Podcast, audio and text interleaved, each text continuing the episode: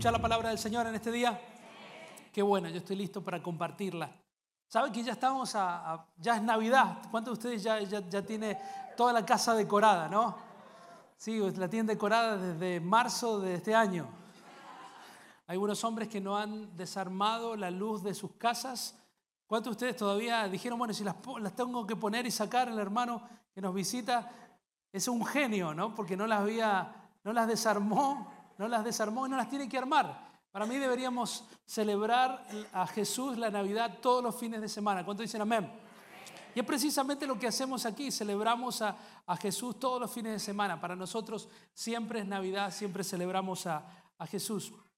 En esta época del año me encanta leer todo lo relacionado al, al nacimiento de Jesús. Y una de las escenas que siempre me impactó uh, es una escena que está en el libro de Lucas capítulo 2, uh, mientras empezamos a prepararnos para, para las Navidades. En Lucas capítulo 2 hay un, hay un hombre llamado Simeón, que es, digamos, el pastor que recibe a José y María para hacer la presentación de, de un bebé llamado Jesús. Conoce la historia, ¿no? Uh, y trae Jesús y María, perdón, trae José y María a Jesús delante del sacerdote, que en este caso es Simeón, un hombre que había esperado por muchos años ver al Mesías y tuvo el privilegio de estar ahí y ser quien presentó a, a Jesús en el templo, ¿no? Y se dio cuenta que era el Mesías, el Hijo de Dios, y les dijo unas palabras que todavía estoy tratando de, de entender. Y, no sé qué, qué les dijo el pastor o el sacerdote, si usted viene de, de, del catolicismo, al momento de presentar a, al bebé en la iglesia. Pero estoy seguro que no, ninguno le dijo algo como esto. Esto es lo que, estas son las palabras de Simeón a María. Y le dice esto, dice, tu hijo ha venido para que muchos en Israel caigan o se levanten. Será una señal que muchos rechazarán y que eh, pondrán de manifiesto el pensamiento de muchos corazones. Qué palabras extrañas, ¿no? De un sacerdote a una mamá primeriza, diciéndole que su hijo será una piedra de tropiezo para muchos o será la base fundacional del resto de su vida y ministerio. Y tiene razón este profeta, el llamado Simeón, cuando habló acerca de Jesús, porque cada vez que presentamos claramente el Evangelio de Jesús, Vamos a tropezar con Él, vamos a ser confrontados con la verdad del Evangelio, con la vida de Jesús, con la historia de Jesús, con la historia de la cruz. Y es una de las únicas historias en nuestras vidas que no podemos mirar a la izquierda o a la derecha o hacernos los desentendidos. Cuando se nos presenta la verdad del Evangelio, la verdad de Jesucristo, el sacrificio de la cruz, tenemos que tomar una decisión. Y dice la palabra del Señor o que vamos a tropezar con esa verdad o que vamos a construir sobre esa roca. En primera de Pedro se refiere a Jesús como distintas rocas. Habla que es como una piedra preciosa. ¿Cuántas hermanas le gustan las piedras preciosas? ¿Sí? Esa que le regaló su esposo estoy seguro que es falsa. Pero es incomprobable, ¿no? No le rompa el corazón ni la billetera. Pero la Biblia dice que Jesús es la piedra preciosa. La Biblia también dice que Él es nuestra roca eterna. ¿Cuántos dicen amén? También dice que es la piedra angular, la, piedra fundamental de la construcción. Y sabe que cuando uno tiene una piedra fundamental, uno simplemente puede tropezar con ella en el medio de la construcción o puede empezar a construir sobre ella. Y, el Evangelio de Jesús nos confronta. Cuando leemos el Evangelio del Señor nos va a confrontar con la verdad y no podemos mirar para el otro lado, no podemos ignorar la verdad de Jesucristo. Tenemos que tomar una decisión frente al desafío de Jesús en nuestras vidas.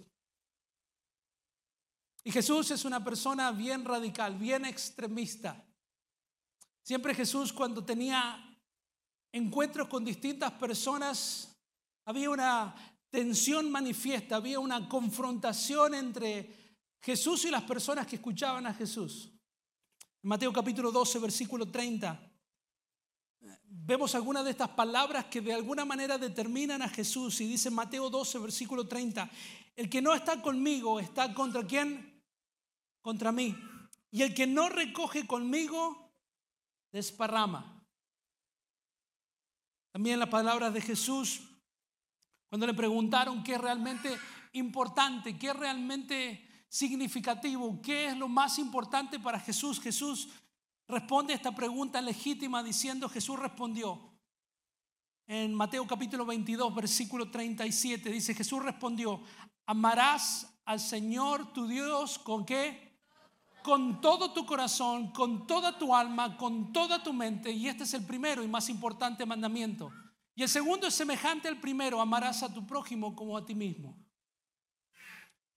El Señor podía haber dicho, amarás al Señor tu Dios con la mitad de tu corazón, con la mitad de tu alma y con la mitad de tu mente. Eh, no, pero el Señor nos está diciendo que hay una realidad confrontativa entre todo por el todo. En otras palabras, con Jesús we are all in o we are all out. ¿A cuántas personas aquí les gusta navegar la avenida del medio. Seguir a Jesús, pero no ser muy radical. Eh, nos posicionamos de tal manera como que seguimos a Jesús, pero tampoco somos fanáticos. Eh, yo visito, yo asisto, yo creo, pero tampoco. Pero con Jesús es todo o nada, o seguimos a Jesús de cerca o no lo seguimos del todo. Me encantaría hoy compartir con ustedes una historia feliz, pero tengo que contarle una historia triste. ¿Cuántos de ustedes les gustan las historias tristes? Ninguno. Sorry, tengo que compartirle una historia triste en el día de hoy. Y es triste porque el Señor Jesús confronta a alguien y hay una demanda de parte del Señor para poder responder de manera acorde. Y estoy hablando de una historia muy conocida dentro de la Biblia y es la historia del joven rico y poderoso. Y lo que me importa de esta historia es que creo que todos en algún momento amamos estas tres cosas. ¿Cuántos de ustedes quieren ser joven? Especialmente si ha pasado los 50.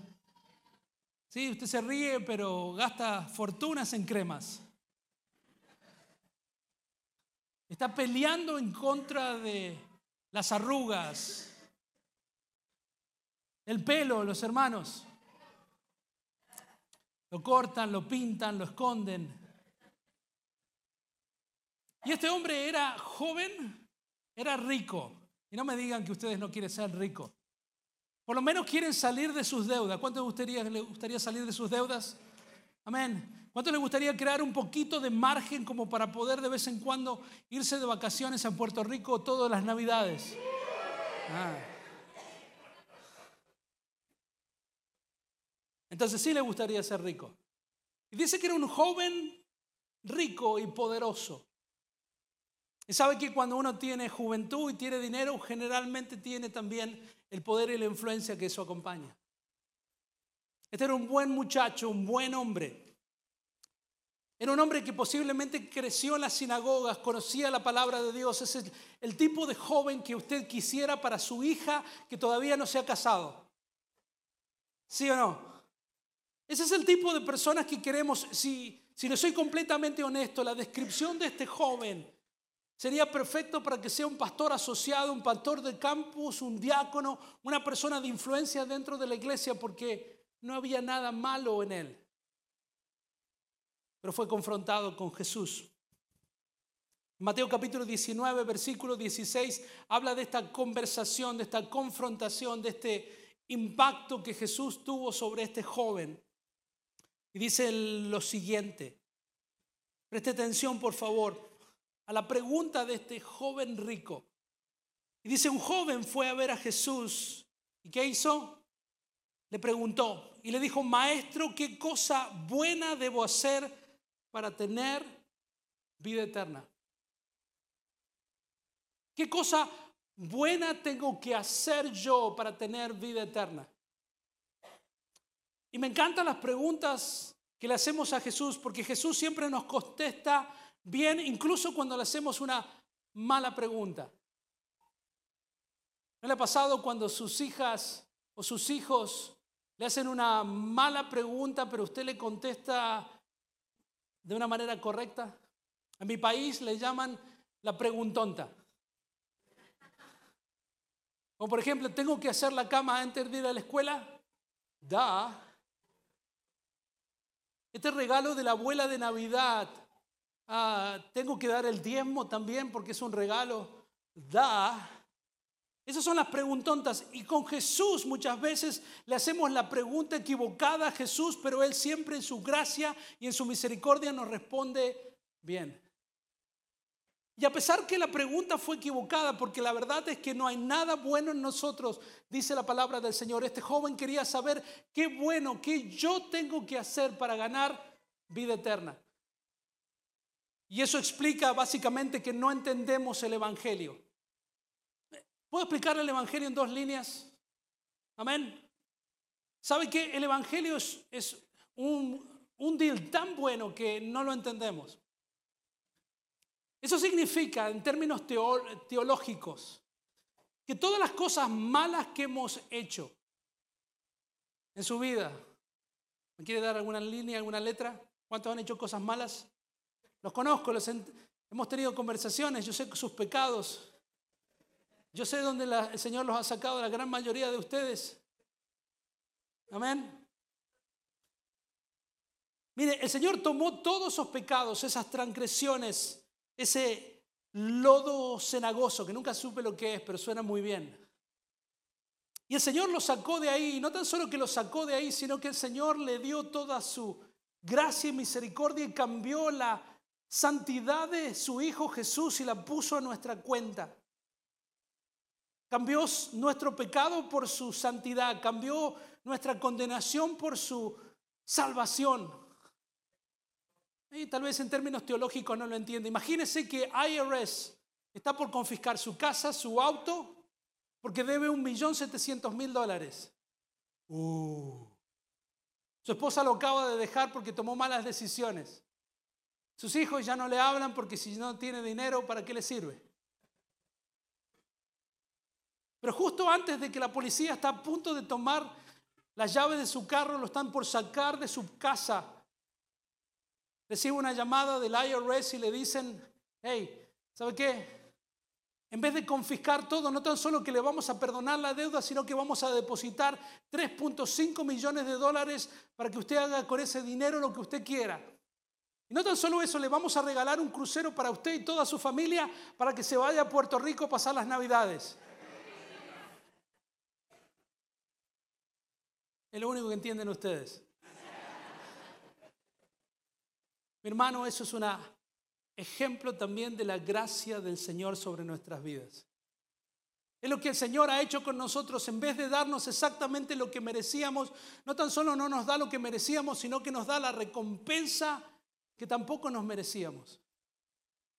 Y es por eso que este hombre, sin entender eso, preguntaba qué yo tengo que hacer para que yo gane la vida eterna.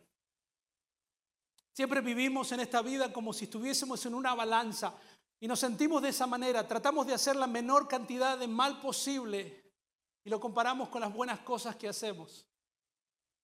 Y tenemos una especie de balanza cósmica entre las cosas buenas y malas que hacemos. Y depende de lo que hacemos bien con respecto a lo que hacemos mal, nos sentimos bien. ¿Cómo estuvo tu semana? Hoy hice más cosas malas que cosas buenas. Hoy hice Tal vez la misma cantidad de cosas malas que buenas, pero sé que Damián tuvo una peor semana que yo, así que hoy me siento mejor. Por lo menos, Señor, yo no soy como Él. Pero mi hermanos, la gracia del Señor, el Evangelio no se trata acerca de lo que nosotros podemos hacer por Él, sino recordar lo que Él ya hizo por nosotros. Santiago capítulo 2, versículo 10. Dice, porque el que cumple con toda la ley, pero falla en un solo punto, es culpable de haberla quebrantado toda. ¿Le puedo enseñar un argentinismo? Dígale a la persona que está al lado, estamos en el horno. ¿Se entiende, no? Mire, si, si usted puede tener una semana perfecta, usted puede haber sacado la basura, hecho todas las cosas bien. Tal vez no hizo nada de las tentaciones que normalmente, pero si usted se equivocó una vez, es culpable de todas.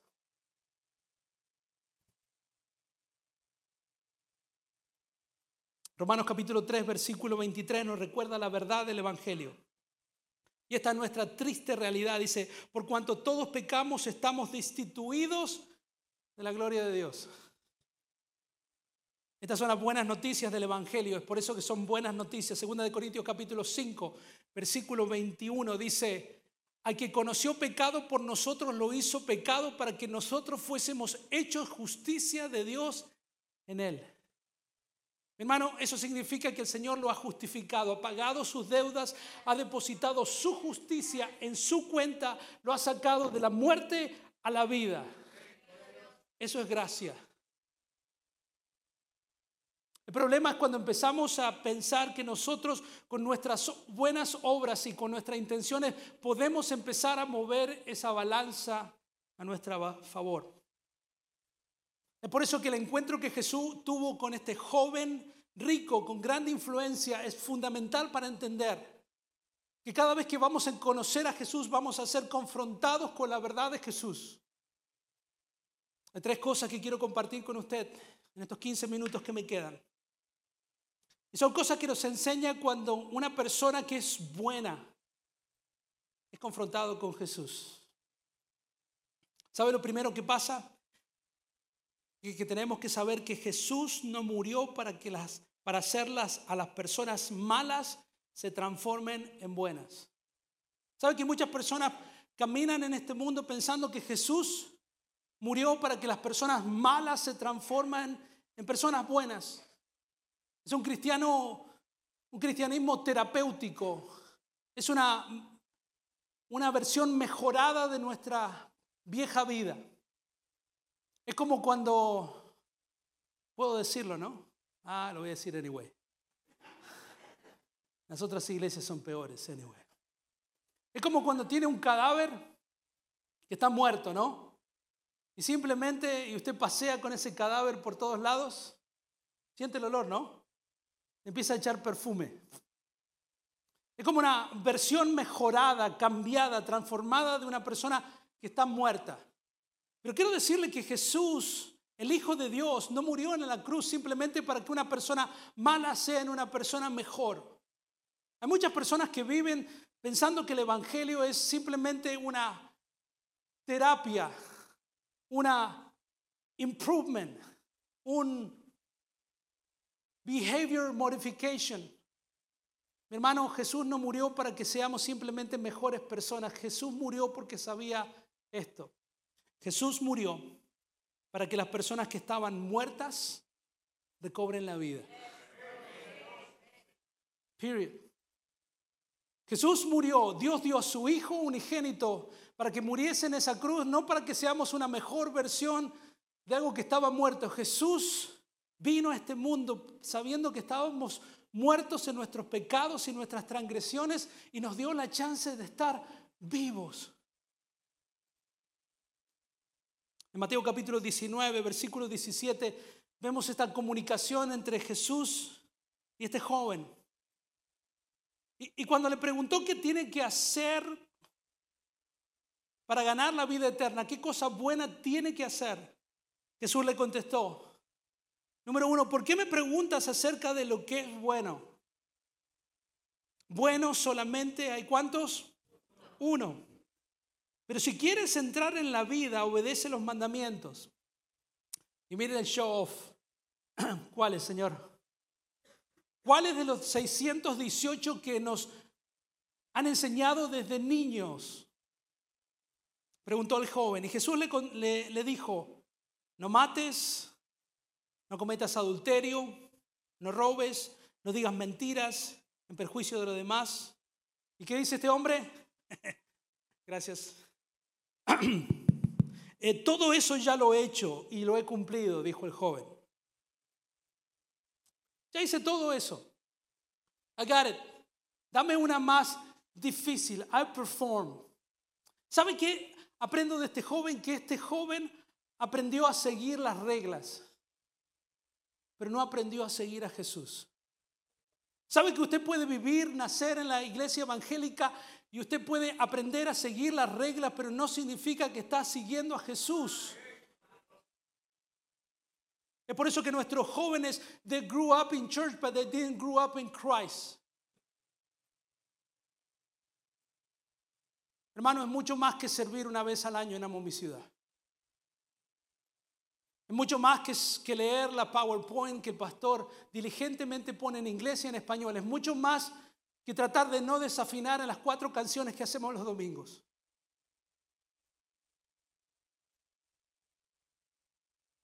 Él estaba tratando de demostrar lo que muchos cristianos tratamos de hacer aún sin querer. Que estamos haciendo our best. We performing the best. Segundo que nos enseña este joven que fue confrontado con la verdad de Jesús, que podemos no hacer nada malo y aún así no hacer nada bueno.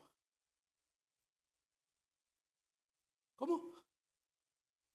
Este hombre no había hecho nada malo. Era un hombre rico, era un hombre joven, un, hombre de buena reputación que estaba siendo confrontado con el corazón del Evangelio y con la persona de Jesús. Pero ¿sabe qué? Podemos estar en la iglesia sin hacer nada malo, pero tampoco significa que estamos haciendo algo bueno. Mateo capítulo 19, versículo 20 Posiblemente la parte más dura de esta conversación dice, todo eso ya lo he cumplido, dijo el joven. ¿Qué más me falta? Jesús le contestó, si quieres ser perfecto, anda, vende lo que tienes y dáselo a los pobres. Así tendrás riquezas en el cielo. Luego vende y sígueme. ¿Sabe que hay dos tipos de pecados Usted me dice, no, pastor, créame que hay mucho más. No, no, no, no, no me refiero a los, los pecados que usted ha cometido, a los que yo he cometido. Hay dos tipos de pecados. Está el pecado que se llama de, comisión, cosas que nosotros hacemos. ¿Sí? ¿Cuántos, ¿Cuántos pecadores en recuperación profesionales hay aquí? Pero están los pecados de comisión, las cosas que hemos cometido. Son los delitos que hemos cometido en contra del Señor. Hemos pecado y no quiero, no quiero hacer una lista innumerable. Pero hay otro tipo de pecados que son tan pecados como los anteriores, que son los pecados de omisión. Son los pecados de, de saber que tenemos que hacer algo y no lo hacemos. De poder hacer algo y elegimos no hacerlo. Y creo que la gran mayoría de los pecados que la iglesia de hoy sufre no son pecados de comisión, cosas que hemos hecho, sino que son pecados de omisión. Son las cosas que vemos que tenemos que hacer, pero aún así no las hacemos. Y no sé usted, pero yo soy culpable. Hay tantas oportunidades que se me han presentado y hay ciertas cosas que yo sé que tengo que hacer, pero decido, elijo, prefiero no hacerlas. Porque son incómodas, porque son difíciles, porque no me convienen. Y yo sé que si nos ponemos del lado del joven parece que es too much to us. ¿Cuántos de ustedes son honestos como yo? Y dicen, no me parece a little too hard. No, no, no, parece un poquito demasiado que Jesús está pidiendo que este joven haga todo lo que hizo y encima esté dispuesto a vender sus propias cosas para darlo a los pobres. Really? Mire, si yo hubiese sido un agente de, imagen de Jesús, un, ¿cómo se diría en inglés? Suena siempre, en inglés suena todo mejor. Un image advisor, ¿sí? Un asesor de imagen, un coach ministerial. Yo posiblemente me hubiese acercado a Jesús y le hubiese dicho algo como, Jesús, estamos tratando de crecer nuestra audiencia, ¿sí o no? Queremos más likes a más followers. Tratemos de, salir de, la parte radical. Estás conmigo, en mi contra. Are you in and out? Si no cosechas, si no siembras conmigo, desparramas. Ese, ese language no va. Estamos tratando de alcanzar al Gen Z, entender al milenio. Todavía no lo entendemos. Me, parece mucho. Yo creo que deberíamos apuntar a este modelo. Un buen muchacho que hizo un gran esfuerzo, que aparece en los eventos, que sirve en Amo mi ciudad. Y yo creo que si diezman la iglesia, creo que debería ser más que suficiente. ¿Cuántos dicen amén? Es más, nuestro ministerio crecería exponencialmente porque le daríamos chance a más personas de ajustarse a este modelo.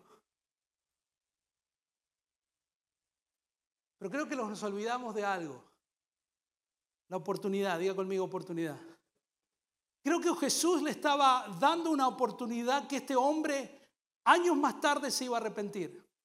Le estaba dando la oportunidad de seguir a Jesús, de aprender de Jesús, de crecer con Jesús, de tener una aventura con Jesús. Le habían dado la oportunidad de seguirle. En ese tiempo las personas que crecían en un área posiblemente nunca iban más allá del mar de Galilea. Pero Jesús y sus discípulos le dieron la posibilidad de ir a Jerusalén, a Samaria y hasta los fines de la tierra con las buenas nuevas del Evangelio.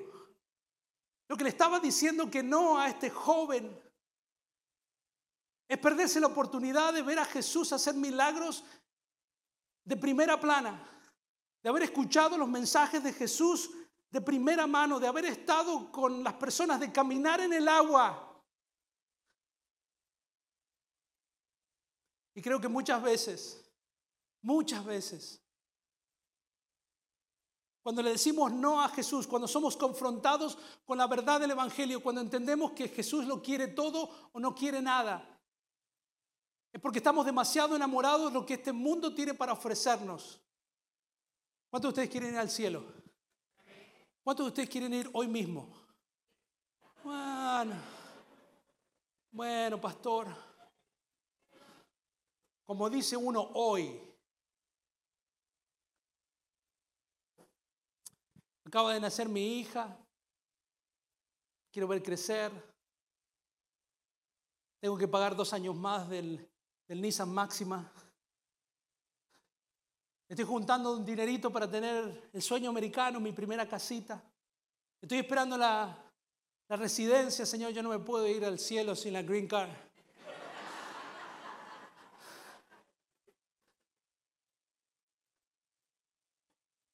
Tantos años que esperé.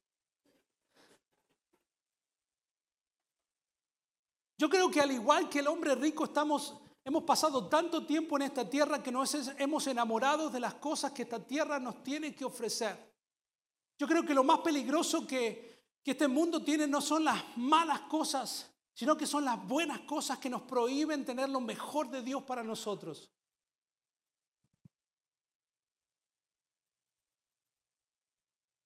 Por último, y esto posiblemente es lo más difícil de todo este mensaje, porque vivimos en una cultura inclusiva donde no queremos ofender a nadie. Pero Jesús o es el Señor de todo o no es el Señor del todo. O Jesús es el Señor de todo. Y cuando hablo de todo, viene de la palabra todo que incluye todo y no excluye nada. Ya saben griego. Eso significa sus finanzas, su familia, su futuro, su salud, su salvación, su tiempo, su comodidad, sus preferencias. En Mateo capítulo 19, versículo 22. Dice, cuando el joven oyó, se fue triste porque era muy rico. Jesús dijo entonces a sus discípulos, les aseguro que difícilmente entrará un rico en el reino de los cielos. pastor está promoviendo el socialismo, que tengo que dejar mi trabajo y que tengo que negar el sueño americano y que tenemos que vivir bajo una tienda. No. Pero sea lo que sea que tiene, que trabaja, que suda, jamás se puede comparar con lo que Jesús le está ofreciendo. El momento que las cosas materiales de este mundo, el poder, el prestigio, la juventud, se transforma en mucho más sacrificial y mucho más genuino y mucho más emocionante que la aventura que Jesús nos ofrece de conocerle, de seguirle, de servirle, de apostar por el reino de los cielos. Las cosas materiales se transforman en un problema.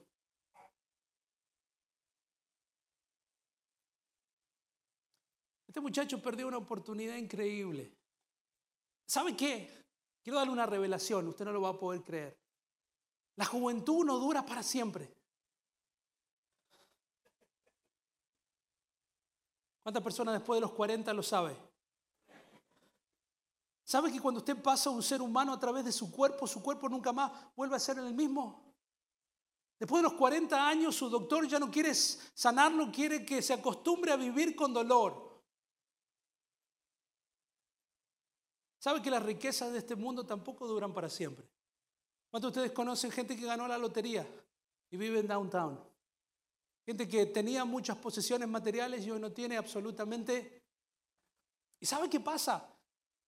Cuando ya, ya no es joven ni tiene dinero, no tiene ni amigos, ni conocidos, ni poder e influencia. ¿Sabe qué me lleva a pensar?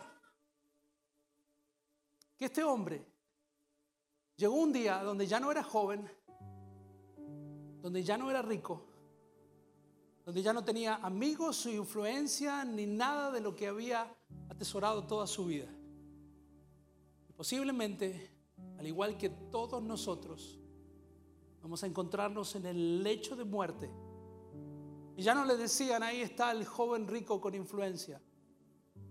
Posiblemente le decían, ahí está, se está muriendo de viejo muerto de hambre. Yo me imagino que cuando yo llegue ese día, por lo menos no tenga regrets. Ningún regrets. Lo di todo, lo intenté todo. It was fun. Me gasté el patrimonio de mis hijas. I'm sorry, chicas. Por el nombre del Evangelio. Pero lo que no quiero es llegar a esa edad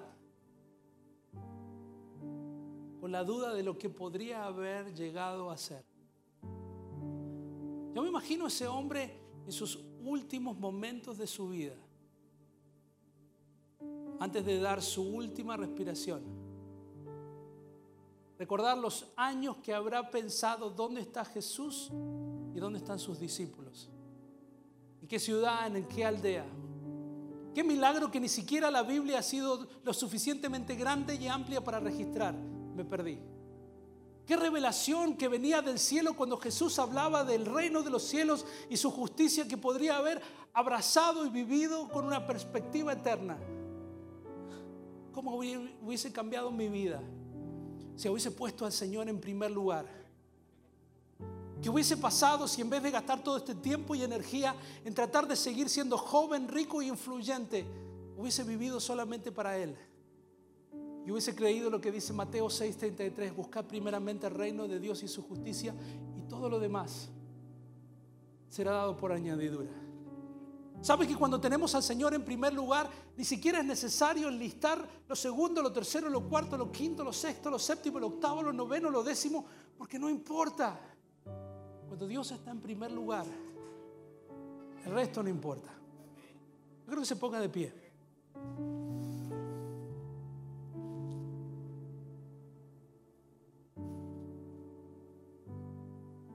Y hoy, al igual que siempre, espero que se vaya confrontado con la verdad del Evangelio.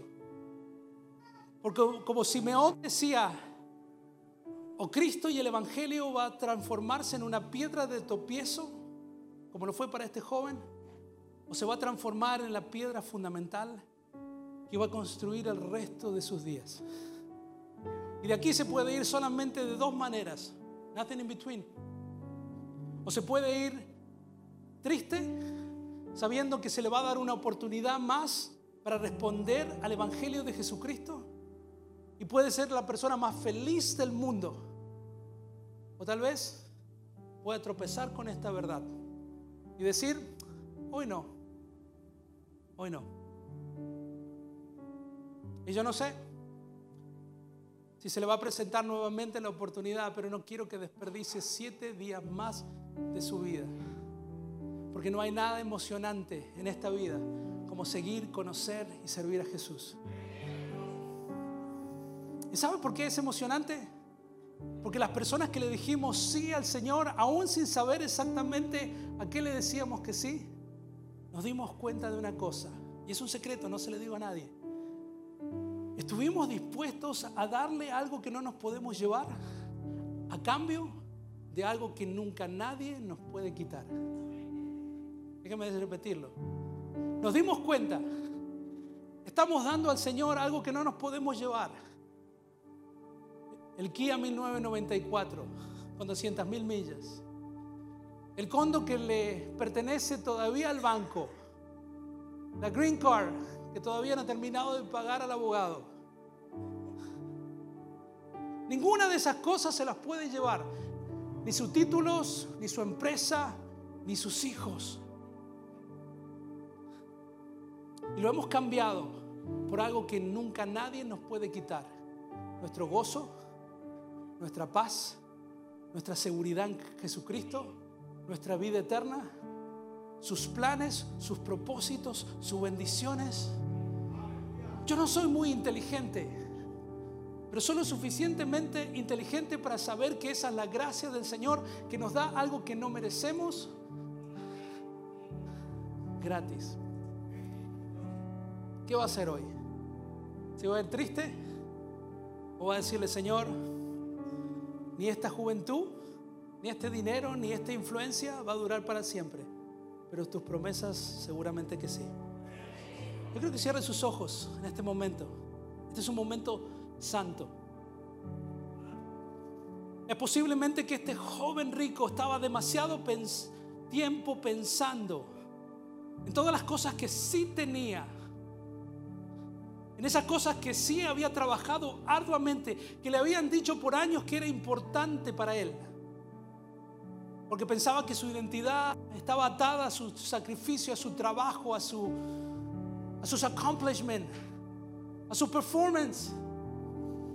Pero no tuvo el tiempo para parar y darse cuenta que lo que Jesús tenía para ofrecerle era muchísimo más de lo que podía pensar o imaginar. Hoy usted tiene la ventaja que este joven rico que se transformó en un viejo pobre no tuvo. Es de pensar, es de pausar y de elegir. Con todos los ojos cerrados, ¿quién está listo para tomar la decisión más importante de su vida? De dejar todo lo que usted piensa que hoy tiene algún valor por aquello que tiene un valor eterno. Y su nombre es Jesús.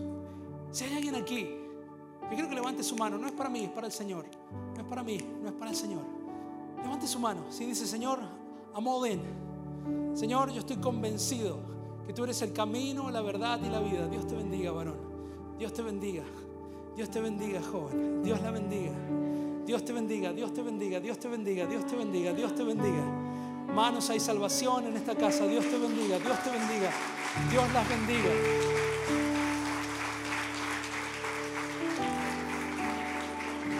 Hay alegría en la casa del Señor. ¿Y sabe qué? Please. Hay personas llorando, hay personas que están siendo ministradas por el Señor. Yo quiero que pasen aquí adelante. Yo quiero que le dé un aplauso a esas personas que tienen su mano todavía levantada. Yo quiero orar por ustedes. Come on. Ven, ven, ven, ven, ven, ven, ven, ven, ven, ven, ven, Come on, come on, come on. No deje de aplaudir. Come on, come on. No le están diciendo que sí al pastor Walter. Come on, come on, come on, come on. Como las personas que levantaron su mano aquí, come no vamos a no vamos a dejar de celebrar hasta que veamos el milagro completo del Señor. Come on, come on, come on, come on, come on. Come on, Venezuela, come on, come on, come on, come on. Yeah, yeah, yeah, yeah, yeah, yeah, yeah. Yep, that's it. Ahí está mamá. Ahí está mamá. Ven, mamita. Dame. Yo te vi. Quédate acá más cerca. Esta es tu familia. Mira esta jovencita, mira estas familias. Dios es bueno. Nadie, nadie puede no mirar al Evangelio y mirar para otro lado. Lo que acaban de hacer ustedes es una respuesta natural al sacrificio de Jesús. No podemos escuchar la verdad del Evangelio, no podemos saber lo que eso implica, no podemos dejar de negar la invitación que Jesús nos hace. Yo quiero honrarlos en este día por la decisión pública, porque una cosa es que yo digo en el corazón, no, no, no, la palabra del Señor dice que nosotros declaramos públicamente que el Señor es nuestro Rey, Él públicamente nos declarará que somos sus hijos. Yo creo que iglesia podamos orar todos juntos por ustedes. Y esta es una decisión muy importante. Tal vez la han tomado en alguna ocasión, pero tal vez no han entendido la implicancia que eso significa. Yo quiero dar la posibilidad de tal vez volver a sus asientos y reconsiderar. ¿Sabe por qué? Porque la invitación que Jesús hace es totalmente gratuita. No hay un costo asociado, pero le va a costar el resto de sus vidas. Le va a costar sus preferencias, le va a costar sus malos hábitos, les va a costar su apatía, le va a costar levantarse todos los domingos a la mañana y agradecerle al Señor por la salvación que hay en su casa eso es un estilo de vida. El Espíritu Santo de Dios sigue llamando a las personas. Dios te bendiga, hija. Dios te bendiga. Si hay lugar para alguien más, hay 1, 2, 3, 4, 5, 6, 7, 8, 9, 10, 11 personas. Y para hacerlo bíblico tienen que ser por lo menos 12, amén. Hay lugar en este lugar, porque este es un lugar de alegría. Este es un, es un lugar de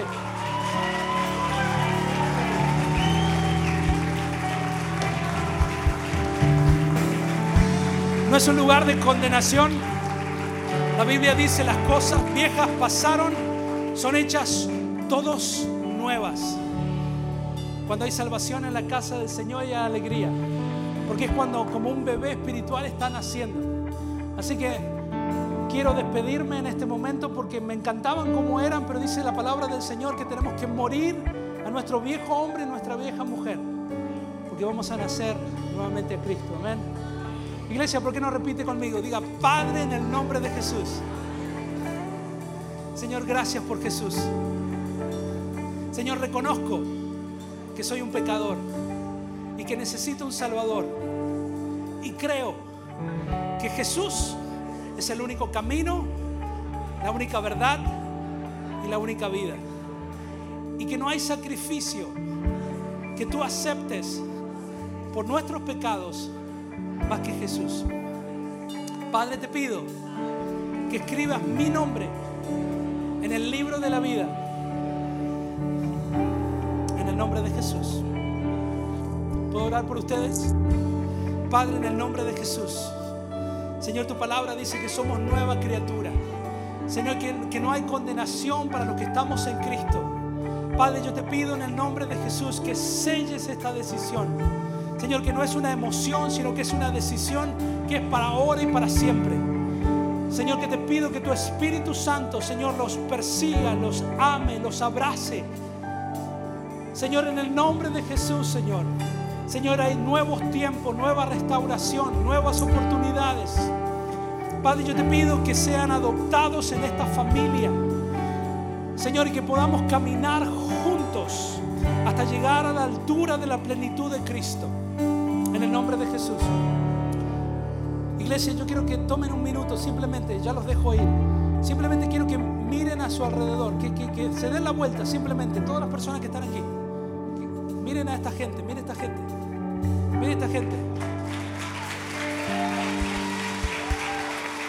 Quédense mirando, quédense mirando. Esa gente que está allá es su familia espiritual. Y se comprometen en orar por usted, en animarlo en su fe. Cuando ustedes estén débiles, estamos aquí para darnos ánimo los unos para los otros hasta que Jesús vuelva. Hey, no se vaya de este lugar sin amarlos, sin bendecirlos, sin darle su teléfono y dejarles saber que estamos aquí con ellos y para ellos hasta que Jesús venga. Adoremos al Señor, que el Señor le bendiga. Felicitaciones.